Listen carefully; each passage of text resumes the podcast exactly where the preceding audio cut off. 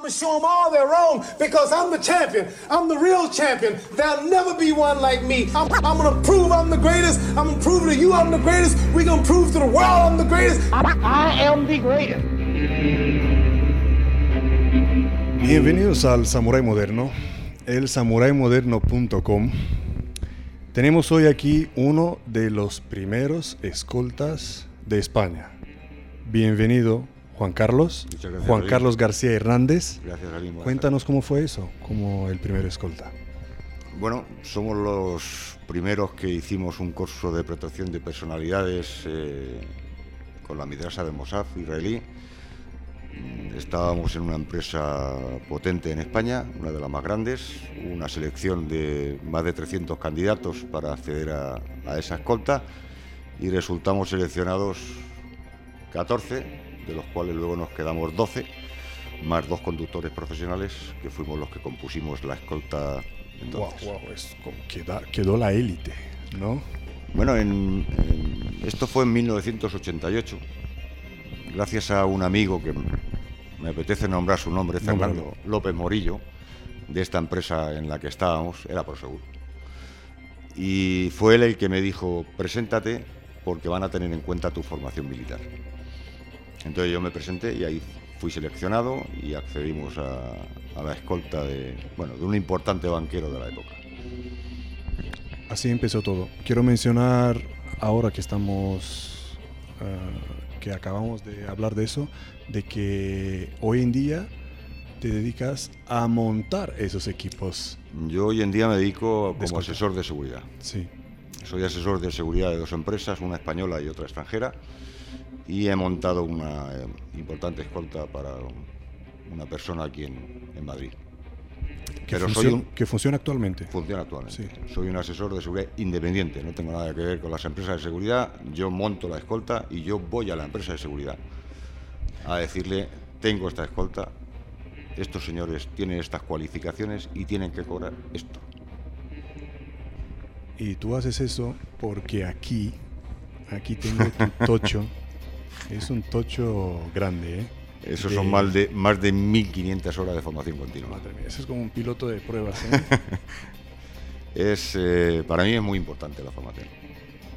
Porque si quieres ser el mejor, tienes que formarte con los mejores. Me encanta cuando los entrevistados, todos me repiten eso.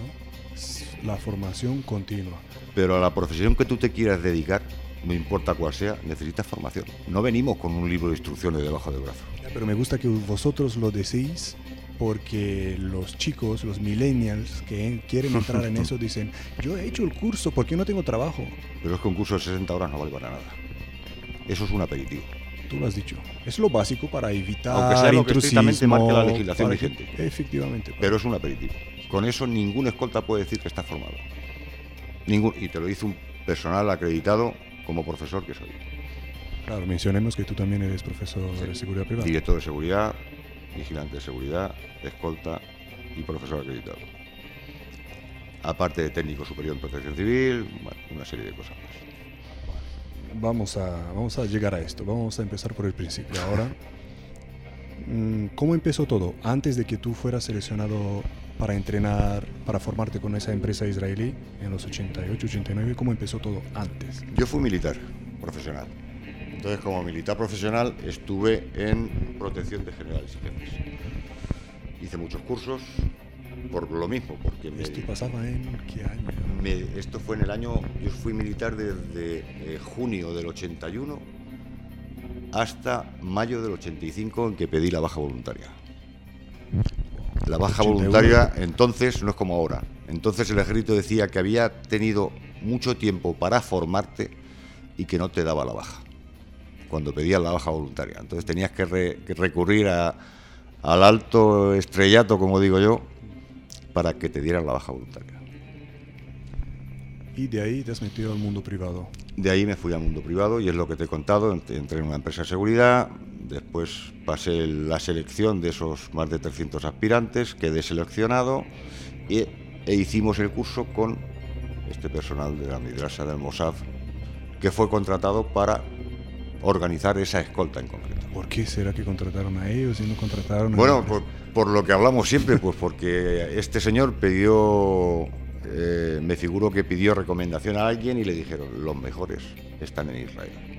La cuna, la cuna de la, la- de la preparación en seguridad privada, en, en protección y contra terrorismo es Israel. Y si quieres ser el mejor, te tienes que formar con los mejores. Ese es el lema. Ahora, si quieres ser uno más, Ese cógete la formación de 60 horas que te obliga la legislación vigente.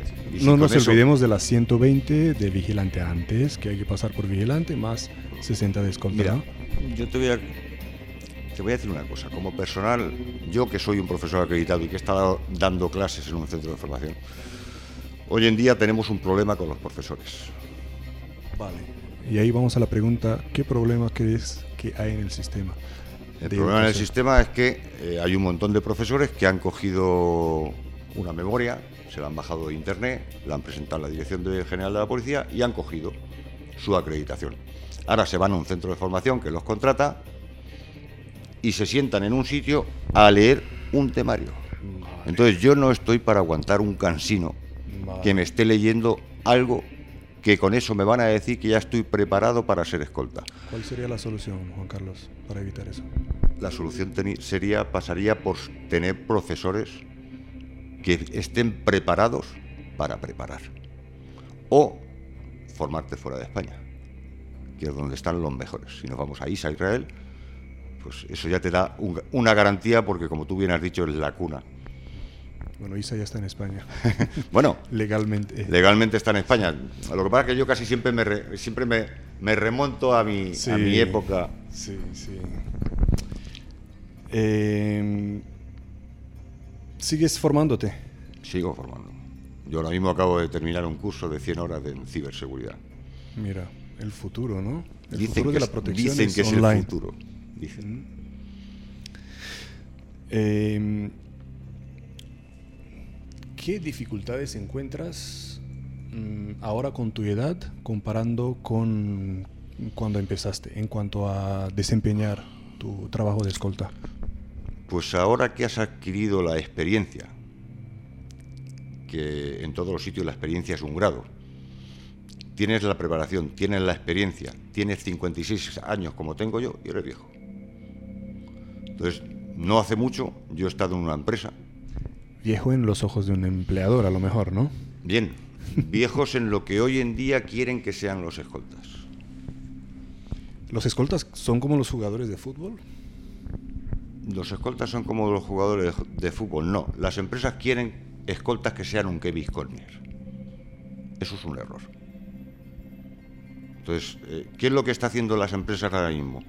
Cogen a un vigilante de seguridad que está ganando 1.000 euros y le dicen, te voy a poner de escolta y vas a ganar 2.100, pero gracias a mí. Entonces, digamos que siempre lo tienen dependiente porque si no le quitan la 2100 escolta y lo mandan de vigilante de seguridad. ¿2100 de- declarados o...? 2100 netos, netos por hacer un montón de horas y por hacer de todo a 100. Los escoltas de hoy en día no son lo que yo fui en su momento. Son los chicos de los recaos, son los que acompañan a la señora a hacer la compra. Uf, eso siempre pasa en nuestro mundo, ¿eh? siempre pasa. Y ahí- de ahí surge la pregunta, una de ellas, eh, ¿llevamos la maleta o no llevamos la maleta del VIP? ¿O la compra? ¿O el perrito? La llevamos, depende. Depende. El perrito nunca.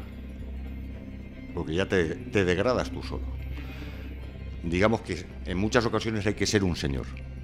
Entonces, eh, si tú tienes una protegida en vez de protegido y va cargada con bolsas, puedes ayudarle, pero nunca, si eres diestro o eres zurdo, nunca ocupes la mano con la que tú debes de defender si tiene una agresión. O debes de desenfundar el arma si tienes una agresión. Porque entonces estás vendido. En los segundos en que tú tardas en quitarte esas bolsas, tu protegido no existe. Depende de la situación y en cuanto más preparado estás, mejor vas a saber cuándo puedes hacerlo y cuándo no. Indudablemente lo que yo tengo siempre por norma, formación, formación y formación. Y esto nos lleva a la siguiente pregunta. ¿Cómo resaltar para conseguir un trabajo? Juan Carlos. ¿Cómo resaltar para conseguir un trabajo? Bueno, pues eh, yo... Tienes que tener una formación acreditada, continua. No es el coger y decir, yo he hecho el curso de hace 16 años. Tú eres el que hoy en día estás montando el equipo de escoltas, Sí. que lo has montado. Cuando seleccionas esos escoltas, ¿qué es lo que miras? La preparación, sobre todo. Sobre todo la preparación. No idiomas, no altura, no peso, no color de ojos, no igual. cuántas flexiones No hace. quiero Kevin Costner. Quiero una persona que esté preparada y cualificada para lo que va a hacer a partir de que yo lo contrate. Y si ya me trae el curso de ISA, es mío. O sea, ese no se me escapa. Pero sobre todo la preparación y la formación. Sí, Me da igual que sea feo, que sea guapo, que sea alto, que sea bajo. sí, aquí. Claro, ahora tienes muchas veces, y perdóname que, que ibas a hablar, tienes muchas veces en que te viene un señor y te dice, no, yo es que tengo eh, def- defensa personal policial, Krav Maga. Sí, Ya, sí. Ahora nos vamos a un tatami. Sí, Nos vamos a un tatami y resulta que cuando nos hemos puesto en el tatami, yo le he pinchado tres veces con un arma. No es que me has pillado desprevenido, no, es que tú no sabes. Y nos hacemos la pregunta, que nos tenemos que hacer siempre. ¿Puede alguien que no sabe defenderse defender a alguien? No, eso es superfluo. claro. Entonces, si tú me dices que tienes defensa personal, dime la verdad. No me digas que has visto cuatro vídeos en YouTube y has ido a tres clases de una amigueta a un gimnasio, porque tú no estás preparado para la defensa. Eso sería uno de los grandes errores que puede cometer alguien buscando trabajo, ¿no? Mentir en su currículum. Bueno, los currículum yo he visto muchos infladísimos. Las mentiras tienen las patas muy cortas. Y los que llevamos muchos años en esto nos conocemos todos. Y yo he llamado a mucha gente que tenía en su currículum, está con fulano. Y he llamado y he dicho, oye, ¿tú conoces a fulano? "Va, En mi vida he estado aquí. Y eso me ha pasado a mí. Y me han dicho, oye, ¿este fulano ha trabajado contigo? No, en la vida. Pues tiene puesto en su currículum que trabajó contigo. No, en la vida. Entonces, ese señor se acaba de cerrar un montón de puertas. Y a lo mejor está bien preparado, pero miente, ya no me interesa. El escolta es un compendio, un compendio de muchas cosas. Entre una de ellas, la honestidad. Sí, sí. Eh, hablando de tantas características del escolta, ¿el tamaño importa? ¿El tamaño importa? No. ¿Por qué? Yo prefiero, vamos a ver, es que siempre ten- tendemos a, digamos, a mezclar el guardaespaldas con el escolta. Vamos a explicar cuál es la diferencia que muchos no saben entre el guardaespaldas y el escolta. Eh, sobre todo las personas de populares de cine, eh, actores, eh, cantantes que arrastran mucha gente y que se tienen que proteger por los fans, casi todos llevan guardaespaldas, no llevan escolta. El escolta es una persona formada que está ahora mismo legislada por la ley vigente y que lleva un arma y que tiene una serie de cursos y, habili- y- y- y habilitaciones que no tiene un guardaespaldas. Un guardaespaldas está formado en un gimnasio, punto. Vale, no Mide está dos metros con unas espaldas como un armario. Vale. El escolta está acreditado, el guardaespaldas no está acreditado. Correcto. Esa es otra de las cosas que los escoltas tienen que tener en cuenta para que nosotros no seamos llamados gorilas, matones, guardaespaldas y demás apelativos poco cariñosos con los que nos suelen adornar. Y eso lo sabes tú que es así. Sí, sí. Eh, Juan Carlos, me gusta hablar de la familia con los entrevistados. Uf, ¿Cómo has compaginado tu vida con la familia? has tocado un punto muy delicado. La vida del escolta no es un camino de rosas. La vida del escolta influye mucho la vocación. Porque quien no tenga vocación desaparece de la escolta. Lo abandona. Porque yo te voy a contar una anécdota. Cuando nació mi hija la mayor, mi mujer dio a luz sola en Albacete. Yo estaba trabajando en Palma de Mallorca. Uf, y no había ni WhatsApp, ni, ni, ni Skype, ni no, nada en directo. Había un beeper. Porque tenías que llamar desde una cabina, que las había a montones, que ahora no existen prácticamente. Llamabas de una cabina para que te dijeran qué estaba pasando. Porque entonces no habían teléfonos. Yo me acuerdo que teníamos en el coche una Alcatel, que era una especie de maleta, que sacabas. Sí, sí, sí. Teníamos entonces de escolta un Peugeot 405, un MI 16 válvulas. Y es muy complicado conciliar la vida familiar con el mundo de la escolta. ¿Y cuándo fue que, digamos, empezaste a, a compartir más con tu familia? ¿En qué etapa de, de la Cuando- carrera? Cuando dejé el mundo de las escoltas. Yo he estado 10 años con una personalidad, 2 años con otra personalidad, 16 años con otra personalidad. y fue cuando dejé el mundo de la escolta, cuando recuperé la conciliación familiar. Hasta entonces, yo llevo con mi mujer desde que tenía 14 años y tengo 56. Ella siempre ha sabido a qué me he dedicado y lo ha asumido. Entonces, eres uno de los pocos que no ha roto la familia, porque sabemos muy bien. Sí, hay muchos este divorcios y muchas separaciones en el mundo de la. lo he tocado en otra entrevista con otro entrevistado que estábamos hablando de lo mismo, que hay conocemos de muchos, muchos. compañeros que lo han dejado, que no, han podido compaginarlo. Es que es complicado, mm. Marín, es muy complicado. No podemos echar la culpa a nadie, ni a la mujer, ni a... A nadie. Tienes que echarle del mismo modo a la vida que has elegido. Ya. Y a tu vocación. Te das cuenta de lo afortunado que estás, que nos damos cuenta, pues yo a mí, yo también, de afortunados que estamos, que nuestra pareja entiende. Hombre, para mí ahora mismo mi mujer y mis hijas es lo mejor de mi vida, ¿no? Ya, ya, Lo que pasa es que sé que fueron momentos malos. Mira, a mí hace cuatro años mi hija con 25 años, un día de Reyes, un 6 de enero, me dijo, papá, ¿te has dado cuenta que tengo 25 años y es el primer Reyes que pasas con nosotras? Mira. Wow. wow, wow, wow. Que pone los pelos de punta, Es muy difícil la vida de un escolta con la conciliación familiar, salvo que tengas a alguien que te corresponda, que sabe que adoras tu profesión y que por mucho que te diga no la vas a dejar. ¿Y que está orgullosa contigo, con todo lo que haces? Bueno, yo te voy a decir que hasta que yo aparecí en televisión por una serie de cosas, mis vecinos creían que yo era representante de Nestlé, porque jamás dije a qué me dedicaba. ¿De Nestlé? Sí. que era como un... y, entonces una vecina le dijo a mi marido, a mi mujer le dijo, he visto a tu marido en televisión vendiendo chocolates a fulano. sí, ¿no? Como una tapadera de un espía, ¿no? Mm, nunca me ha gustado decir a qué me dedico. ¿Te gustaba ser eh, sí, de bajo perfil? Estábamos en la época mala que sufrió España, en las cuales pues había muchos grupos terroristas. Eh, fue la época mala de, ETA en España y tampoco era plan de decir ir diciendo que todo el mundo supiera a qué te dedicaba. Yo no quería mirar los bajos de mi coche cuando salía a trabajar. Juan Carlos, un suceso que te dio una gran lección de vida. Eh, ¿Te refieres a un, a un, suceso en base a, a qué? positivo o negativo o, o, ha recibido una bala en o, el mundo te has dormido en el coche en el mundo de las escoltas eh, gracias a Dios en España no ha habido muchos problemas. Ten en cuenta que los en la época mala en la época de plomo como yo le digo cuando cuando ETA estaba muy activa eh, se tomaban muchas medidas porque los de ETA eran asesinos pero no eran tontos ellos cuando planeaban una acción tenían que tener el 90% de posibilidades que salían ilesos de la acción, si no se iban a por otro que les fuera más fácil. Entonces, si hacías bien tu trabajo, pues no pasaba nada.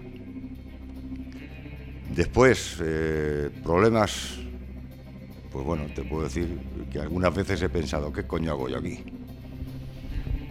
¿Cuándo fue eso? Pues una ¿Qué hacías? Una noche vieja, por ejemplo. Wow, lejos de la familia. Una noche vieja en Tenerife. Una noche vieja en Tenerife y te encuentras allí con otro compañero, que el compañero está en una puerta, tú estás en otra, los protegidos están celebrando la noche vieja y en ese momento tú piensas en tu familia, en tus hijos o en tus hijas y dices, ¿qué coño hago yo aquí? Entonces, o, o tienes vocación o según llegas a Madrid dices, mira, a este que lo vigile su padre. Porque si no tienes vocación en este trabajo, vas a abandonar. Y ahí has seguido unos cuantos años más, ¿no? He seguido muchísimos años más. He tenido... Y seguro que te has vuelto a hacer la pregunta en otras situaciones. Sí, bueno, te la hacen muchas veces. Lo que pasa es que, bueno, es en el momento malo que siempre tiene alguien en su trabajo, en todos los trabajos y en todos los sectores, ¿no? Sí. Ahora estamos hablando de la seguridad, pero me figuro que también un camionero, cuando está una noche vieja por ahí en Alemania, lejos de su familia, que vive en Almería, pues también ha podido decir lo mismo. ¿Qué coño hago yo aquí? Sí y hablando de qué, qué, hago yo aquí, ¿has tenido alguna misión fuera? ¿Has salido fuera de España? He salido fuera de España con, los protegidos a Europa. Pero mm, todo va planificado, eh, son personas que no se conocen fuera del país.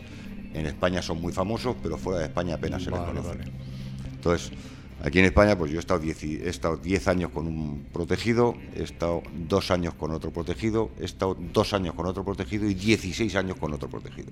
¿Puedes nombrar a alguien Mm, No, no, pre- prefiero no, no nombrar Vale. a nadie. Vale, pues. te, iba, te iba a preguntar, ¿sientes orgulloso de prestar tus Hombre, servicios a una persona en particular? Me siento muy orgulloso porque cuando yo estaba con el primer protegido, una revista a nivel nacional, esto fue en 1989 o 1990, la revista creo que se llamaba Panorama, dijo que eh, la escolta de este señor era una de las mejores, de era la mejor de España y una de las mejores a nivel europeo. Cuando dicen algo de una, un grupo al que tú perteneces, te enorgullece estar ahí. Claro, Y más cuando expertos y analistas en seguridad Sí. han publicado eso. Mm, algunos de, alguno de tus mayores desafíos, ¿cuál crees que fue? Mi mayor desafío siempre ha sido la formación. Mira, eres el primero que me dice eso. Siempre ha sido la formación. Alguno me dice que algún trabajo o la formación. No, pero es que trabajes en lo que trabajes necesitas Vale, formación. ¿Por qué? ¿Por qué la formación? Porque la formación es muy importante para todo. El saber no ocupa lugar. Tú me puedes decir, bueno, es que yo, mira, yo hice eh, un curso de instalador de gas. Sí. Y me saqué la acreditación IG2. Y tú dices, ¿y qué tiene que ver eso para estar en una escolta? Pues no lo sé, pero aprendí a soldar. Y un día que queríamos salir de una finca y se había... eh, ¿O era gratis? no, y la- las bisagras estaban oxidadas y hubo que soldarlas para poder salir porque la puerta no levantaba. Ah, y en ese momento yo sabía soldar. Vale, vale, vale, vale. Por eso te digo, el saber no ocupa lugar. Eh, ¿Has trabajado con mujeres, compañeras? ¿Cómo es trabajar con mujeres? He trabajado para mujeres Para mujeres. y he trabajado con mujeres compañeras. Vale, pues vamos a empezar con las compañeras primero. Las mujeres compañeras, eh, visto desde mi óptica, Claro, claro. Tu punto, tu óptica. visto desde mi óptica carentes en formación. ¿Por qué? Pues porque en España la legislación vigente dice que 60 horas habilitan a un escolta privado. Eso es un aperitivo. Con 60 horas nadie se puede pensar que es profesional en nada. Vale, ¿y qué tiene que ver con, con las mujeres? Tiene que ver con las mujeres y tiene que ver en todo. Claro. ¿Por qué? Pues porque eh, hay mujeres que posiblemente estén más capacitadas que los hombres. Y hay hombres que pueden estar más capacitados con las mujeres. La mujer es indi- indispensable si tu protegida es una mujer. ¿Por qué? Pues porque va a una tienda, a unos grandes almacenes a, comp- a comprarse ropa interior y que estés tú ahí, pues hombre, me parece una indecencia. Lo suyo es que lleve a una mujer. ¿Qué ocurre? Que tampoco hay tantas mujeres bien formadas en España. Que las hay, ¿eh? Las hay, yo he conocido alguna muy bien formada, manejando el vehículo que alucinarías, Sí. pero también hay otras que... Como hay otros, Que la mujer es una más en el esquema de sí. seguridad. para mí sí. Y además en muchos casos importante. Claro, claro. Porque si tienes que proteger a una mujer, lo suyo es que vaya una mujer. Y el ejemplo de las familias árabes que vienen a veranear aquí, que exigen Exigen que sean mujeres. femeninas. El- yo sé que el rey Fa de Jordania, cuando viene a, a Marbella, pide mujeres. Si pide mujeres es porque quiere que una mujer acompañe a otra mujer. Es la Que tradición, es lógico. es la cultura, es la tradición sí. Mm. ¿Qué consejo? Porque estás en posición de dar consejos y queremos aprovechar tus consejos aquí. Muchas gracias. ¿Qué consejo darías a los profesionales que ya están, ya se están formando, están trabajando? ¿Qué consejo les darías A los escoltas, a los ya escoltas que se formen. que se formen más? Que se formen. formación, formación y más formación. No nos cansaremos de decirlo. Mm, Yo es que creo que es muy importante para cualquier tipo de trabajo, pero más para una escolta. ¿Por qué? Eh, yo te voy a poner un ejemplo. Eh, yo he sido formador, tengo la acreditación como, como profesor de seguridad privada en protección y seguridad, he estado formando escoltas y yo en mis cursos, yo daba un curso de protocolo y de primeros auxilios. Que nada tenía que ver con lo que te exige la legislación vigente, que son 60 horas. Yo daba mis 60 horas y después un curso de, protocolo, y uno de primeros auxilios. Podemos ser la máquina perfecta, podemos ser la hostia manejando un arma, un vehículo, saber utilizar el vehículo como un arma y luego resulta que a nuestro protegido le da un infarto y se nos quedan nuestros brazos sin saber qué hacer. Y no hay que ser un médico ni hay que ser un enfermero. Un curso de primeros auxilios te salva esa situación. Entonces, formación, formación y formación. Sí, sí. Es un consejo muy importante, que Y- muchos pasan por alto. Y si quieres ser el mejor, fórmate con los mejores. Eh, También, perdóname, también en la formación tenemos el profesorado, vale, vale. A los educadores, ¿no? Que en, muchos, en muchas ocasiones, en muchísimas ocasiones, eh, no son los mejores. ¿Por qué? Pues porque hay muchísimos profesores que han tenido, se han bajado una memoria pedagógica, la han presentado en la Dirección General de la Policía, le han dado su acreditación, se ha ido a un centro de formación y se sienta a leer un temario. ¿Cómo sé yo como, como estudiante, como, como estudiante no, como futuro escolta, cuando voy a una academia, cómo sé yo que el profesor de esa academia es alguien que se ha formado, alguien que, Porque no va a leer un libro. vale, cuando me, cuando me da la clase, No se lo sabe de, se lo tiene que saber, ¿no? No va a leer un libro No, porque no lo- consulta mucho. Porque tiene su experiencia. Tiene su experiencia. Entonces no necesita leer un libro. Puede necesitar leer algunos artículos de la legislación Sí, vigente, sí, números. que no se lo sepa de memoria, la ley 23 barra 1992 de 30 de julio, pero no necesita leer un libro. El, el tener a un cansino enfrente leyendo, eso no te enseña. Esto es como cuando nos vamos a sacar el carnet de conducir. Te enseñan a probar, no te enseñan a conducir. A conducir vas a aprender tú con los años, con la experiencia y a base de horas. Entonces, 60 horas para una escolta es insuficiente, muy insuficiente. Si nos, ponemos a recordar, eh, creo que fue en 2009, en 2009 creo que fue cuando el gobierno de Interior Vasco pidió cerca de 1.200 escoltas de la noche a la mañana. Eran carne de cañón. Eran vigilantes con el curso de escolta que le dijeron, ala, arriba al País Vasco. Y desde 1997 aproximadamente trabajaban un solo protector. Mira, me viene ahora a la memoria a José Bandoni. José Bandoni lo mató, bueno, lo, mató. Hubo un enfrentamiento con unos con guardias civiles que eran de policía judicial, que baja, él salía de un bar con su protegida, hubo un tiroteo, resultó un guardia civil herido y él resultó muerto. Joseba pertenecía a la Asociación de Escoltas del País Vasco y yo entonces estaba en la Asociación Española de Escoltas.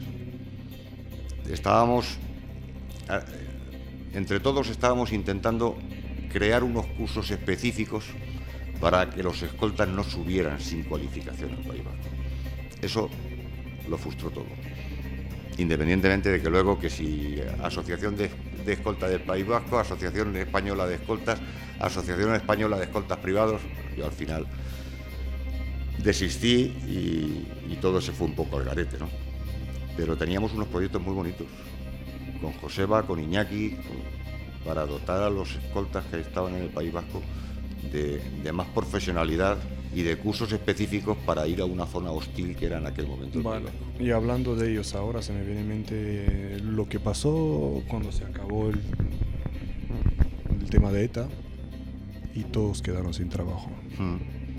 Mm, seguro que tú también has escuchado varias historias de, de escoltas que han, ah, no supieron dónde coger, otros que han hecho cualquier otro trabajo que están haciendo hoy en día, cualquier otro trabajo que no tiene nada que ver con su formación, y otros que se han reinventado o han salido fuera a buscar trabajo o se han seguido formando, He escuchado mucho de gente que se ha tenido que reinventar, de gente que está trabajando con un camión, Sí. de, de gente que hizo una oposición y ahora mismo está en la China. Sí, Tengo amigos que ahora mismo están en la China que antes eran escoltas.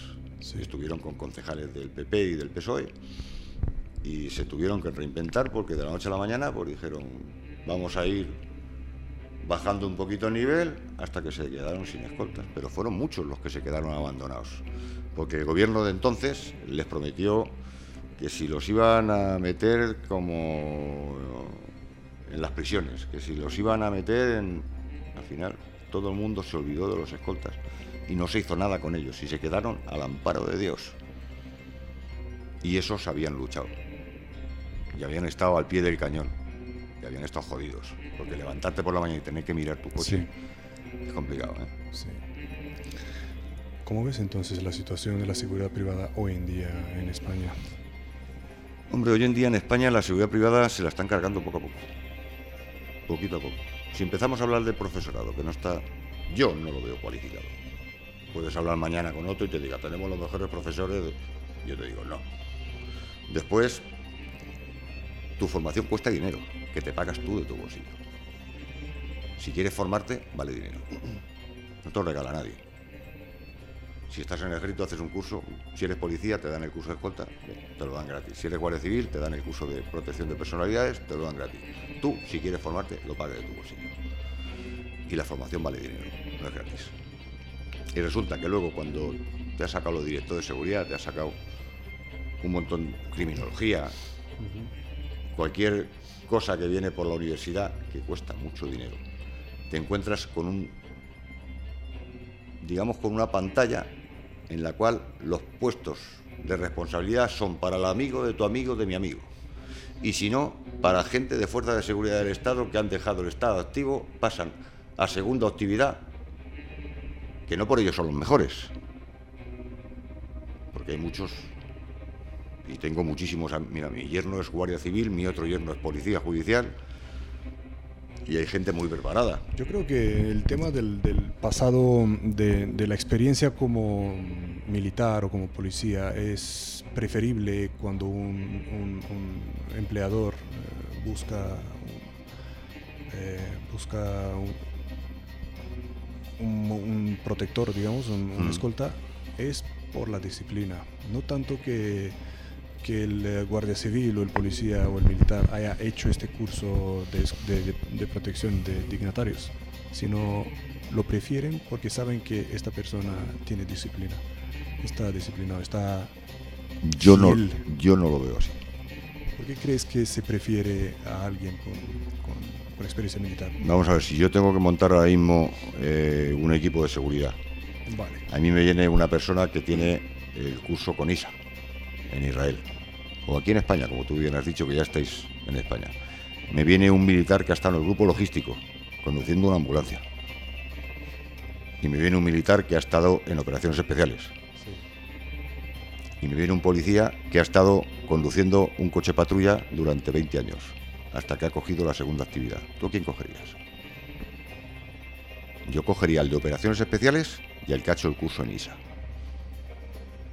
que no por ser policía, guardia civil, eres el mejor. Hay buenísimos profesionales, estupendos profesionales, y tengo muchísimos amigos.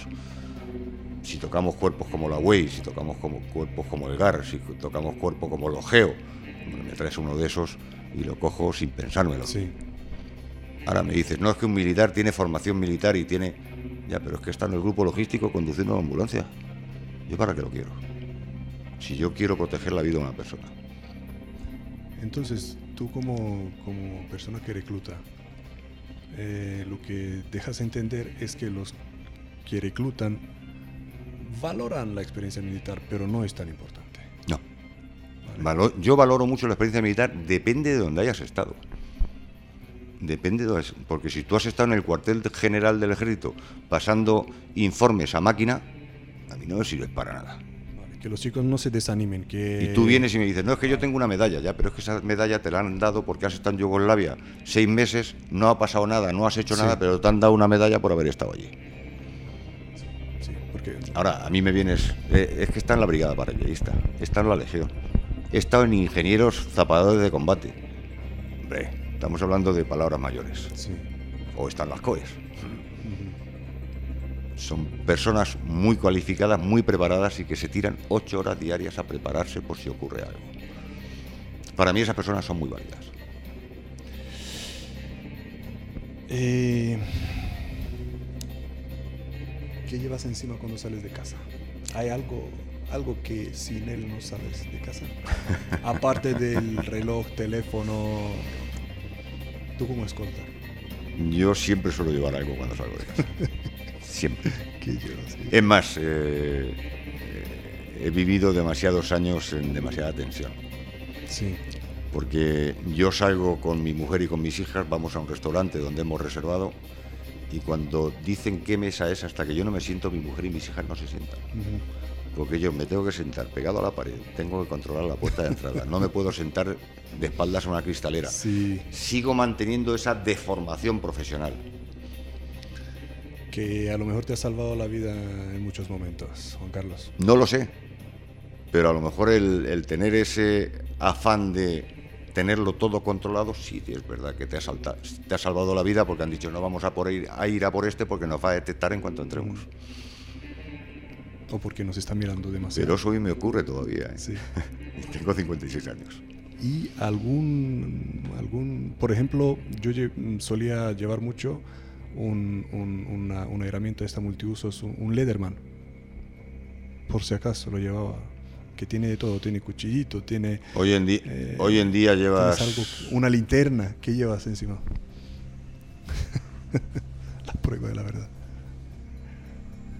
Y tú dices, esto es de risa. Mira, Yo soy de Albacete y siempre llevo una navaja. Ahora, si esta navaja la sabes usar, hace mucho daño. sí. Ojalá no llegues a usarlo. Nunca salgo sin ella. Ya. Y por esto la policía no te puede decir absolutamente nada. No. Cuando trabajabas de escolta y tenías que llevar tus cosas personales, al- algo que no te faltaba en la mochila, Algo que no me faltaba en la mochila. Pues yo siempre he llevado, aunque parezca una tontería y a alguien le pueda salir una repentina risa, un preservativo. uff, eso tiene muchos usos. Aparte del para que fue inventado, sí. Eso siempre lo llevo. Un Una navaja multiusos, un gugotán y unas veces sí y otras no, una extensible, una Sí. SP. Ilegal pero consentida. Sí, ¿no? y hablando de armas blancas, eh, ¿qué arma prefieres? ¿Cuál es tu arma preferida? Mi arma preferida, pues un cuchillo de doble filo. Hay quien dice que una pistola. ¿Tú prefieres el cuchillo? Wow. Soy de Albacete. Sí. qué bueno, qué bueno. Tengo un poco de entrenamiento en defensa personal policial y en Krav Maga. Sí, Cualquiera tú sabes lo que es el Krav Maga. sí. Ante una pistola y una navaja, yo le tengo más miedo a la navaja. Porque la pistola depende de cómo te sitúes, bueno. La puedes coger, no la puedes coger, se la puedes quitar, no se la puedes quitar. Sí. La navaja no la ves. Si yo me, yo me- si yo me escondo un cuchillo, Sí. no lo vas a ver. No sabes por dónde te va a entrar. Qué bueno, qué bueno. Es- Eres el primero que me dice que su arma preferida es el cuchillo. ¿eh? Sí. Si tuviéramos que hablar de arma de, de fuego, Glock. Mm. Siempre Glock.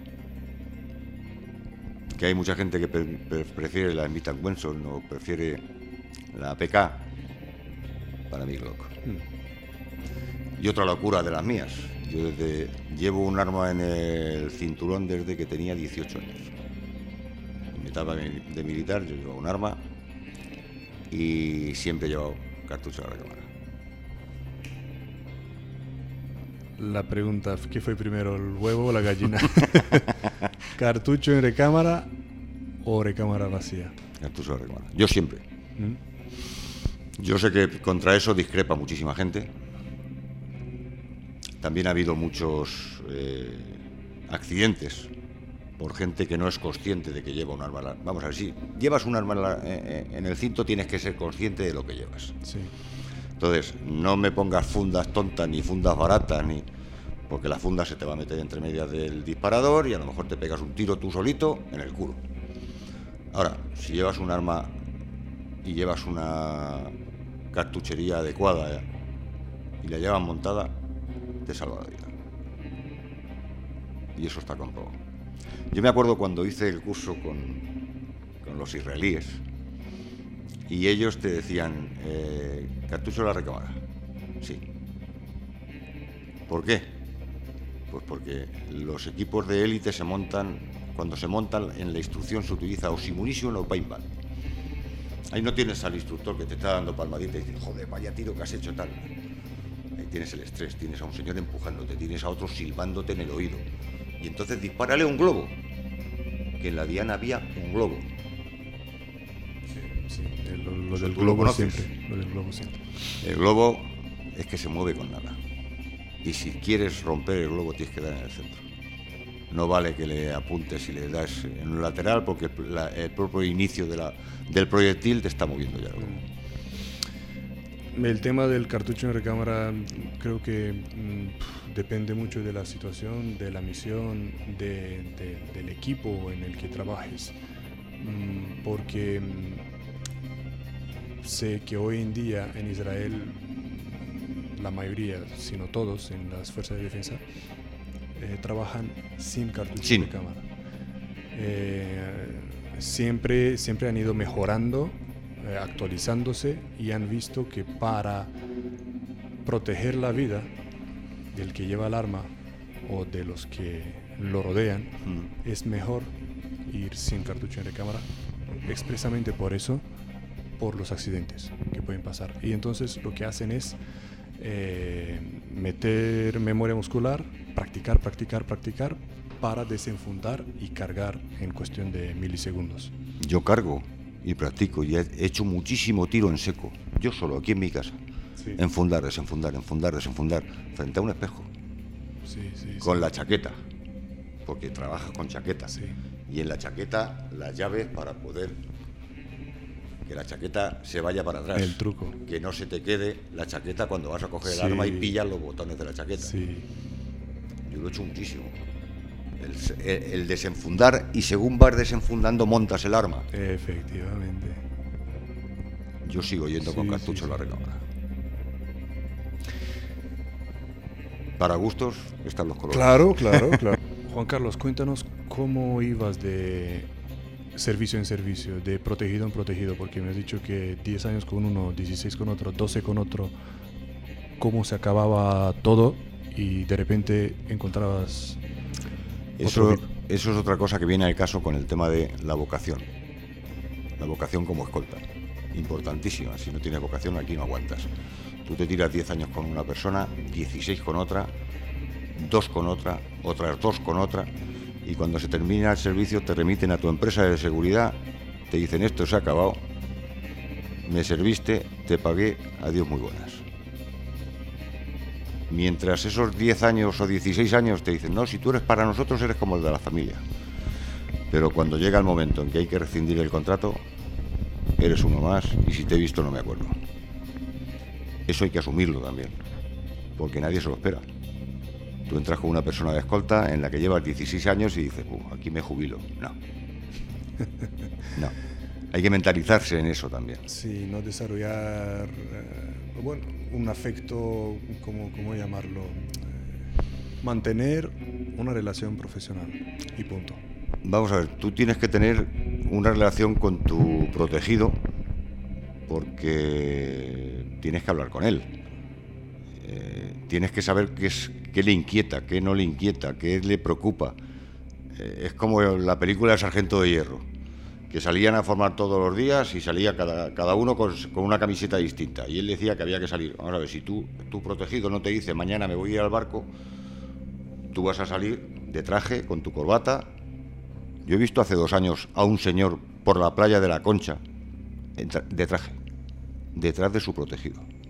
Eso porque no hay comunicación. Entonces necesitas comunicación con tu protegido. Después va a pasar lo que tenga que pasar, pero nadie se va a acordar de ti. De ahí, en España, tu empresa te puede adjudicar otra escolta o volvemos a lo mismo. Las escoltas son para el amigo de tu amigo de mi amigo. Y no por ello que estés más o menos cualificado. Me vuelvo a remitir a lo que hemos hablado en toda la entrevista. Formación, formación y formación. Porque si tienes formación y tienes cursos que te cualifiquen, tienes abiertas las fronteras a Sudamérica, donde quieren y buscan buenos profesionales. Si no tienes cualificación, pues te espera volverte de vigilante o reinvertarte. Te tienes que reinventar y dedicarte a otra cosa. Pero si eso es lo que sabes hacer y, te actualizas, te formas, eh, me gusta que tú lo has reiterado también, de que, eh, vamos a ver, los españoles fueron quienes eh, han colonizado Sudamérica, o sea, las Américas. ¿Por qué no volver ahí? Porque se les quiere mucho, tú, mismo, tú mismo me lo has dicho, otros entrevistados también a los españoles se les quiere mucho por donde van. Y en Sudamérica también. Y más a un español formado. Tenemos una cualidad y es el idioma. Claro, claro, claro. Esa es nuestra cualidad. En países como México, Honduras, Venezuela, Argentina, están locos por coger escoltas españoles porque no se fían de los suyos propios, porque cualquiera de ellos le puede programar un secuestro, le puede y están buscando escoltas, pero quieren escoltas capacitados y cualificados. Formación, formación y formación. Sí. Y si tienes el curso de ISA, te van a, coger, te lo garantizo que te van a coger. Eh, Juan Carlos, mm, ¿dónde te pueden encontrar la gente? Eh, ¿Qué vas a estar haciendo en el próximo futuro? La gente que mm, quiere contactarte. Yo ahora mismo, de momento, estoy como asesor de seguridad en, mi página web, que si no te importa luego la, ponemos. Por favor, todos los enlaces. De todas formas, la cabra tira al monte. Si a mí mañana me sale una escolta, yo volvería a ser escolta. Pero no obstante, te estás formando en cuestiones de actualidad como la ciberseguridad. ahora mismo me estoy formando para, si volvemos otra vez a lo mismo, si quieres ser asesor de seguridad independiente tienes que ser el mejor. Y si quieres ser el mejor te tienes que formar. Y yo a mis 56 años pues sigo formándome en lo que creo que es el futuro. Eh, yo trabajo con empresas ahora mismo para montar eh, una seguridad integral en un domicilio, con las cámaras, con puertas de seguridad, con cuartos de seguridad, puertas blindadas, ventanas blindadas, escolta, eh, personal estático, personal dinámico yo quiero ir con los mejores. Y las empresas con las que yo trabajo de cámaras, de circuitos de televisión, pues son las mejores. Pues voy a poner los enlaces a tus perfiles, a tus páginas, para quien quiere contactar contigo, que lo pueda hacer. Y Juan Carlos, tenemos muchísimas cosas más que hablar. Eh, así Cuando tú quieras. Espero verte en una próxima entrevista. Muchísimas gracias. Muchísimas gracias a ti. Placer. Igualmente. Gracias.